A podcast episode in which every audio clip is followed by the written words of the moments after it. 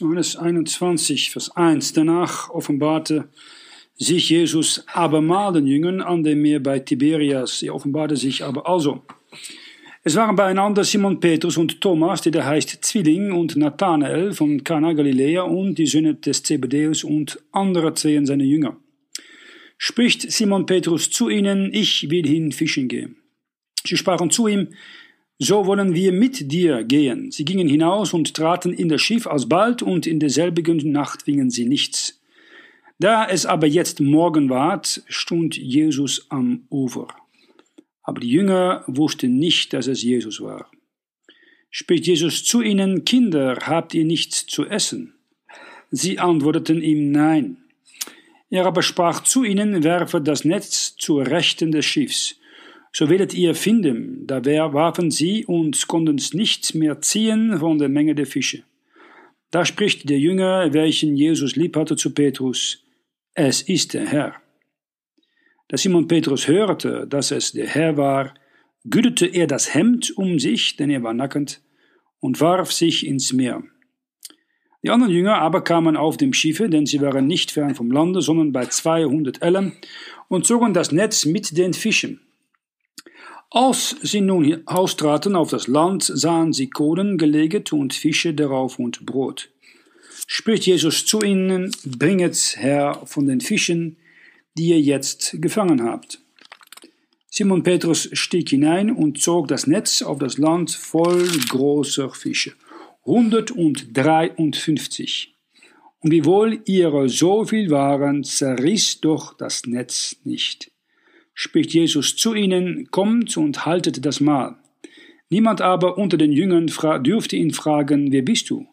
Denn sie wussten, dass es der Herr war. Da kommt Jesus und nimmt das Brot und gibt's ihnen, desselbigen gleichen auch die Fische. Das ist nun das dritte Mal, dass Jesus offenbaret ward seinen Jüngern, nachdem er von den Toten auferstanden ist. Nun, eine äh, besondere Sache. Erstens, äh, das Meer bei Tiberias wird in Vers 1 erwähnt. Das ist im Norden von Israel. Auch Kinneret genannt oder das Meer von Galiläa oder Genezareth genannt. Das ist ein gleiche Meer unter verschiedenen Namen. Und ähm, in Vers 6, als erster Punkt ist, dass Simon sagt, ich will in Fischen gehen. Und sie fangen nichts. Wenn man es vergeistlichen kann man sagen, man kann oft sagen, ich gehe nun raus, predige was auch. Aber du musst erst den Herr fragen. Was denkt er? Und wenn er sagt, geh, dann sollst du gehen. Wenn er sagt, nicht oder kein, okay, kein, dann kannst du besser bleiben, wo du bist, weil du fängst nichts. Und normal kann man in der Nacht Fische fangen, nicht über Tags. Und hier fängt der Herr, fängt äh, Petrus über Tags, nachdem Jesus sagt, wird das Netz zur Rechte des Schiffs, nicht das zur Linke, aber zur Rechte, die andere Seite des Tags. Und dann kann man eine Menge 153 einholen. Das ist ein äh, Netz, was man äh, wirft. Äh, das kann man dann so nehmen. Sehe, das Netz ist hier.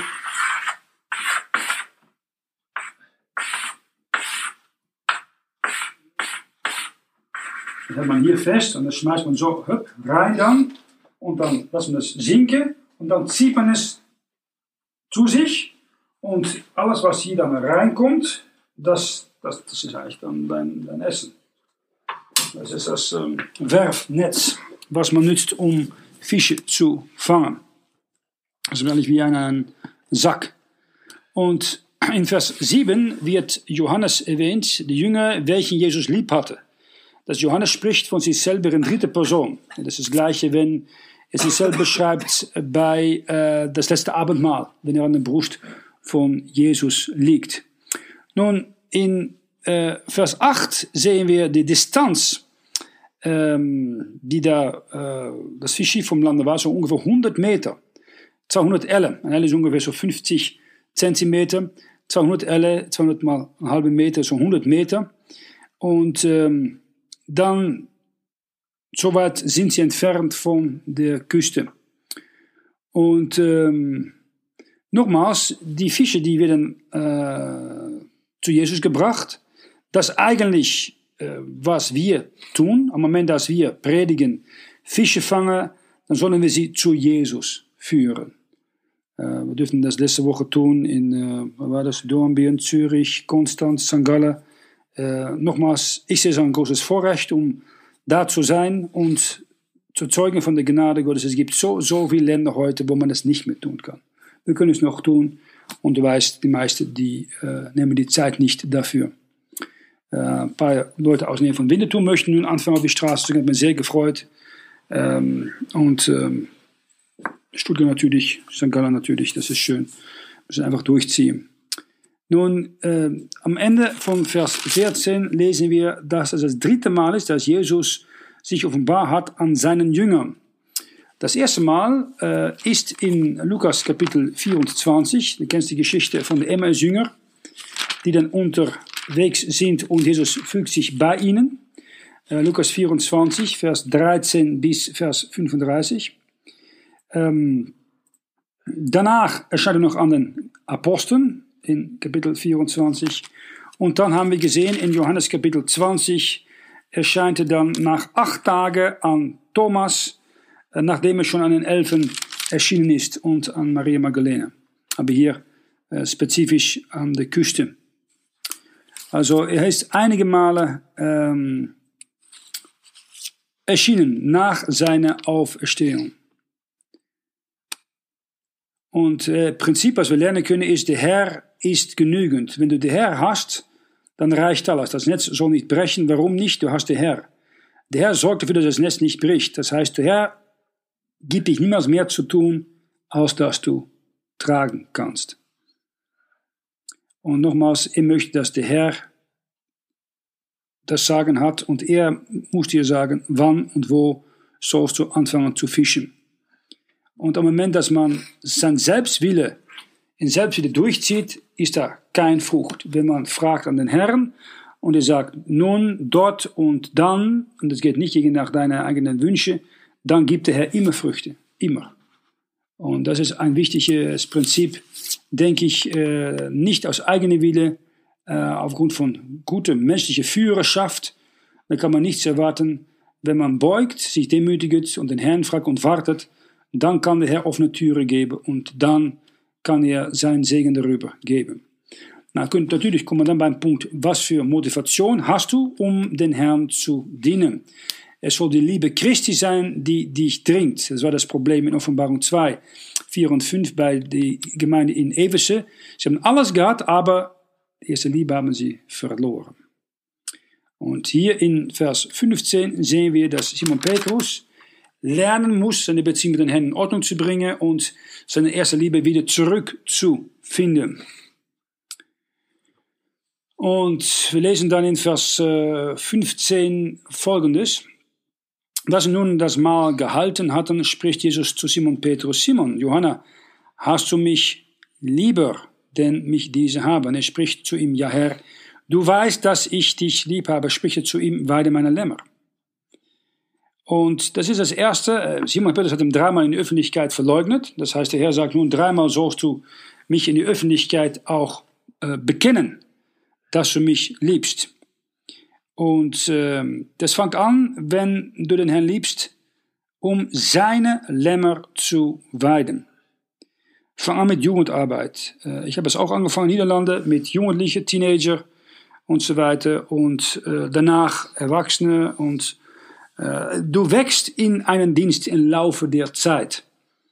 Aber nimm dich die Zeit dafür. Gott beeilt sich nicht, um ähm, äh, dich zu gebrauchen. Ähm, Herr Petrus hat dreimal gesagt, ja, ich, hat gesagt, äh, vor der glaube ich, wenn alle Menschen dich verlassen, ich verlasse dich nie. Petrus hat doch nicht gelernt zu beten. Und Petrus hat niemals aufgehört, Jesus äh, nicht zu lieben. Er war einfach enttäuscht und wurde böse auf Gott, weil er war nicht erlaubt, für ihn zu kämpfen. Vers 16, Simon spricht zum anderen Mal zu ihm, Simon Johanna, hast du mich lieb? Er spricht zu ihm, ja Herr, du weißt, dass ich dich lieb habe. Spricht er zu ihm, weide meine Schafe. Also das zweite Mal, ja, Gott kann sagen, okay, du hast Jugendarbeit gemacht. Dann sagt Gott, okay, fang mal an, meine Schafe zu weiden. Nou, Schafen die sind was bockiger als die Jugend. Jugend die kann man noch ein bisschen, die kan meer tricks zien. Aber Erwachsene, die hebben ganz andere Tricks. Äh, und wenn du Jesus liebst, ja, dann sollst du dich kümmern um seine Schafe. Nou, vielleicht die, die, Schafe sich überhaupt nicht kümmern um dich, das kann so sein. Aber der sagt doch, ich will, dass du lernst, dich um meine Schafe zu kümmern, wenn du mich liebst. Und das ist das Problem, was wir heute haben, ist, es gibt keine Pastoren mehr. Lehrer schon, Evangelisten auch noch, aber Pastoren, das heißt, die Meiden wollen nicht sich kümmern um die Schafe von einem anderen. Oder willen sie nur gebrauchen für äh, Geld. Aber sie wollen sie nicht weiden. Und äh, ein Schaf gibt genügend äh, für dich, aber du musst ein Schaf Nahrung geben. Weide geben, zu grüne Aue führen, äh, frisches Wasser geben. Na, die meisten tun das nicht. Sie geben nicht das Buch, sie geben nicht Lehre, sie nicht klare Predigt, sie gehen nicht auf die Straße, die verloren. Na, da kann der Gott auch, na, das ist auch kein Liebe zu mir. Das zeigt ganz klar, du musst einfach gut schauen. Äh, in den letzten Tagen, ein gutes Beispiel sind die Psychiater heute, die christlichen Psychiater.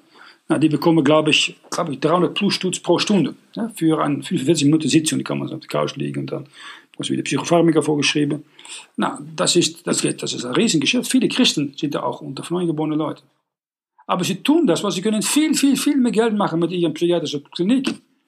Als sie als Pastor an die Gemeinde die bückige, eigenweise, eigensinnige Schafe weiden müssen. Das ist das Problem. Ich will auch nicht im Glauben gehen.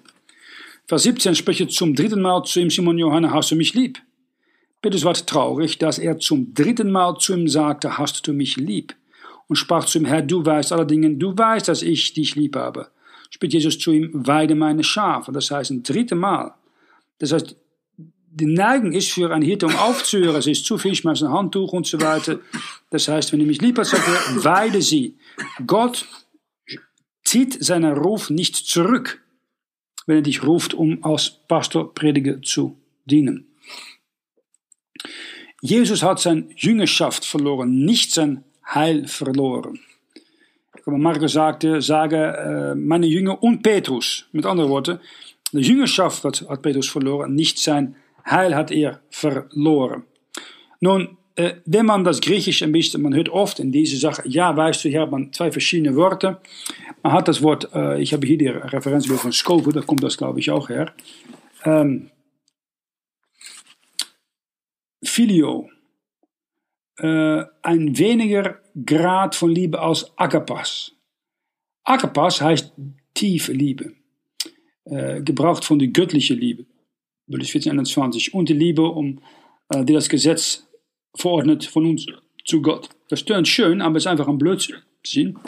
Äh, du korrigierst äh, die Notiz von Schofield anhand der deutschen King James, oder deutsche, King James, der deutsche Luthertext.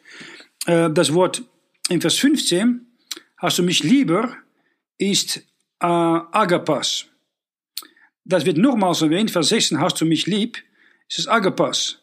Aber hast du mich lieb, Vers 17 ist Filio. Mit anderen Worten, es wird einfach durcheinander gebraucht. Das Agape und das Filio in Griechisch, das ist nicht, und man sagt ab und zu, ja, das Wörterbuch sagt, korrigiere das Wörterbuch oder Definition im Wörterbuch anhand von dem Zusammenhang, wie das hier auf Deutsch gebracht, gebraucht wird. Und ähm, äh, das Wort Filio zum Beispiel ist das Wort, was Jesus Christus gebraucht, um die Liebe des Vaters für ihn zu beschreiben, in Johannes 5, Vers 20. Es wird gebraucht für Gottes Liebe für ein Gläubige, in Johannes 16, Vers 27, wird gebraucht von Jesus Liebe für Lazarus, in Johannes 11, Vers 3. Und das Wort Agapeo wird auch gebraucht oh, von Jesus, um äh, zu beschreiben die Liebe für die höchste Position der Pharisäer in Lukas 11, Vers 43. Natürlich, in äh, Johannes 21, Vers 17 ist es ein Text, die oft wird gebraucht von der römisch-katholischen Kirche. Die sagen nämlich, ja, der erste offizielle Pastor von die Gemeinde ist Petrus, weil Petrus wird der Auftrag dreimal erwähnt, weide meine Lämmer, weide meine Schafe.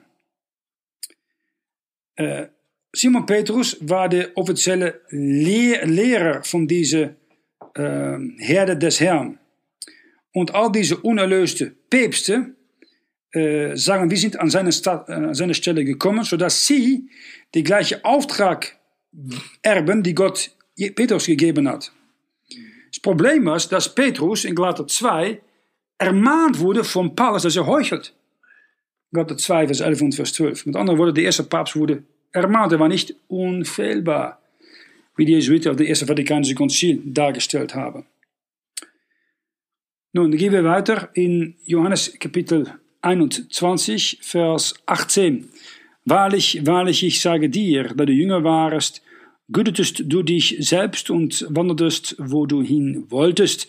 Wenn du aber alt wirst, wirst du deine Hände ausstrecken und ein anderer wird dich gürten und führen, wo du nicht hin willst. Das sagte er aber zu deuten, mit welchem Tode er Gott preisen würde. Da er aber das gesagt, spricht er zu ihm, folge mir nach. Die Tradition sagt, dass Petrus umgekehrt gekreuzigt wurde. Das war nicht in äh, Rom, es war in Jerusalem. Sein Grab ist in Jerusalem äh, gefunden. Petrus aber wandte sich um und sah den Jünger folgen, welchen Jesus lieb hatte, der auch an seiner Brust am Abendessen gelegen war und gesagt hatte, Herr, wer ist es, der dich verrät? Da Petrus diesen sah, spricht er zu Jesu, Herr, was soll aber dieser? Das ist Johannes. Jesus spricht zu ihm, so ich will, dass er bleibe, bis ich komme, was geht es dich an, folge du mir nach.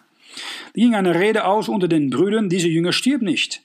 Und Jesus sprach nicht zu ihm, er stirbt nicht, sondern so ich will, dass er bleibe, bis ich komme, was geht es dich an? Das ist ein, ein klarer Hinweis, dass äh, Johannes das Bild der Gemeinde äh, nah am Herz ist von Jesus Christus. Und das Schwerste in unserem Leben ist, unsere Augen zu halten auf Jesus Christus. Nicht, was andere tun, was für andere für einen Ruf haben, was sie falsch und womit sie vielleicht wegkommen, aber einfach schauen auf Jesus Christus. Äh, und daneben sehen wir hier auch, dass ähm, hier einen ähm, äh, Hinweis ist, dass Johannes der Schreiber ist von Offenbarung. Warum? Äh, komm nach äh, Johannes, na, Offenbarung Kapitel 1, Vers 10. 1, Vers 10. Dann lesen wir, dass Johannes sagt, ich war im Geist an des Herrn Tag und hörte hinter mir eine große Stimme aus einer Posaune. 1, Vers 10. Dann in Vers 19 lesen wir, schreibe, was du gesehen hast und was da ist und was geschehen soll danach. Also die Dreiteilung in Offenbarung. Aber Johannes ist im Geist an des Herrn Tag. Das heißt, für ihn, Zeit mal schon nach vorne genommen, er sieht, das zweite Komma, die Trübsalzeit, das ist äh, Gegenwart. Zukunft ist tausendjährige Reich, ich schaue zurück in die Gemeindezeit und man kann es auch ein bisschen anders anteilen, wie wir schon besprochen haben. Aber Johannes ist hier in der Zeit voraus und sieht passieren Trübsalzeit und das zweite Kommen Jesus Christus. Und das ist genau, was Jesus hier sagt. So ich will, dass ich bleibe, bis ich komme. Na, Johannes hat es gesehen, die Zeitmaschine in Zukunft genommen, hat das zweite Kommen gesehen hat aufgeschrieben auf Insel Patmos, ist danach gestorben. Deswegen, in Vers 23, wenn die Rede unter den Brüdern ausbricht, dieser Jünger stirbt nicht, das stimmt nicht. Johannes ist gestorben, sie ist mitgenommen, hat das zweite Kommen gesehen, ist auf Patmos zurückgebracht, hat es aufgeschrieben, ist einfach gestorben. Sehr wichtig, weil Johannes wird oft, oft verneint, äh, Offenbarung geschrieben zu haben in der Theologie. Und das ist nicht richtig, das kann man einfach direkt mit der Schrift selber äh, belegen. Dann in Vers 24, dies ist der Jünger, der von diesen Dingen zeuget und hat dies geschrieben, und wir wissen, dass sein Zeugnis wahrhaftig ist. Wir wissen das. Das kann hinweisen zu den Jüngern, die damals äh, gegenwärtig waren.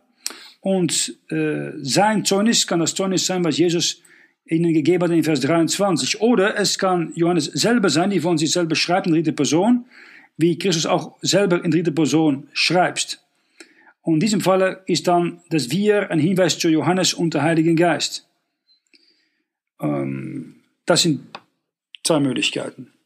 Es sind auch viele andere Dinge, die Jesus getan hat, welche so sie sollten eins nach dem anderen geschrieben werden, achte ich, die Welt würde die Bücher nicht begreifen, die zu beschreiben wären. Nun, das ist der Beweistext von Rom, die sagt, ja, schau mal an, äh, die andere Bücher ist ein Hinweis zu allen Kirchenväter, die allerlei Bücher geschrieben haben und weil die Kirchenväter oft die Schrift widersprechen, sagen die Päpste, na, wir machen das dann so. Hier hast du die äh, Kirchenväter, die haben allerlei Bücher geschrieben, wo vieles äh, widerspricht, was die Schrift sagt. Und dann sagen die Päpste, naja, das ist eine Sache, man nennt das die Tradition.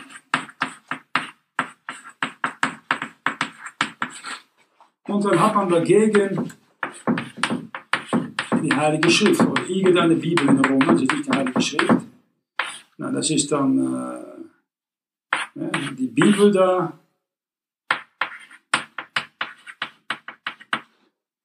Na, die widersprechen einander. Was tust du dann? Nou, sagt der Papst. Tja, dann muss Jesus ein nicht entscheidender Faktor sein, wenn diese zwei sich widersprechen.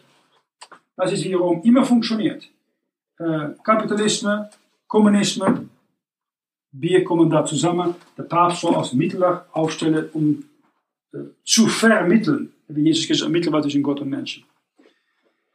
Und diese ganze Sache von der Tradition, die begründet man an mit Vers 25. Aber wenn du gut schaust, es ist ein hypothetisches Fall. Es ist geschrieben in Vers 25, sind auch viele andere Dinge, die Jesus getan hat, welche so, sie sollten eins an dem anderen geschrieben werden. So sie sollten, das ist eine Hypothese, es ist nicht so, dass es sein ist, es sollte geschrieben. Würde die Welt die Bücher nicht begreifen, würde, das ist Hypothese, Hypothese. Es ist nicht so. Und das ist ein wichtiger Punkt. Äh, die katholische Beweistext für die Tradition ist dieses Vers 25. Und das ist äh, typisch wiederum auch so eine Unsicherheit, etwas äh, an, wichtigen Lehre gründen. Nun, es war, ich glaube, Salomo, die am Ende seines Lebens als Prediger abschließt mit Prediger 12, Vers 11. Diese Worte der Weisen sind Spieße und Nägel geschrieben durch die Meister der Versammlungen und von einem Hirten gegeben. Hüte dich, mein Sohn, vor anderen mehr, denn viel Büchermachens ist kein Ende und viel Predigen macht den Leib müde.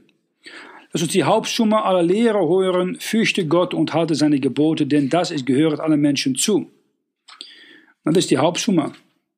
Und äh, das ist das Sache für das Alte Testament. Und hier kommt dann die Sache im Neuen Testament. Und was hier als Ingel dargestellt ist, reicht mehr als vollkommen. Also als Ingel, das heißt das Wort für die äh, äh, Moslime, äh, um zu wissen, wer ist genau Jesus und was hat er genau persönlich für sie getan. Okay, das ist das Ende von Johannes Evangelium. Und Johannes Evangelium nochmals wird geschrieben wegen zwei Gründe. Ich werde das nochmals wiederholen in Johannes Kapitel 20, Vers ähm, 31. Diese aber sind geschrieben, dass erstens ihr glaubt, dass Jesus sei Christus, der Sohn Gottes. Und zweitens, dass ihr durch den Glauben das Leben habt in seinem Namen. Das heißt, wenn ihr mit jemandem als Ungläubiger mal zusammensitzt, frage ihm, um das Johannesevangelium zu lesen, nicht Matthäus, Markus und Lukas. Johannes, Johannes hat, wenn er das schrieb, in 90 plus nach Christus, die Brief von Paulus vor sich auf dem Tisch, wusste, dass es durch Glauben allein an das Blut von Jesu ist, dass man errettet ist. Deswegen in jedes Kapitel von Johannes Evangelium wird offenbart, dass Jesus von Nazareth, der Zimmermannssohn, die gesalbt ist, der Christus, Gottes einzige geborene Sohn. Und der zweite durch Glaube alleine, ohne ein einziges Werk, man das ewige Leben hat in Jesu Namen. Nicht vielleicht hoff, hoff, äh, kommen soll in der Zukunft.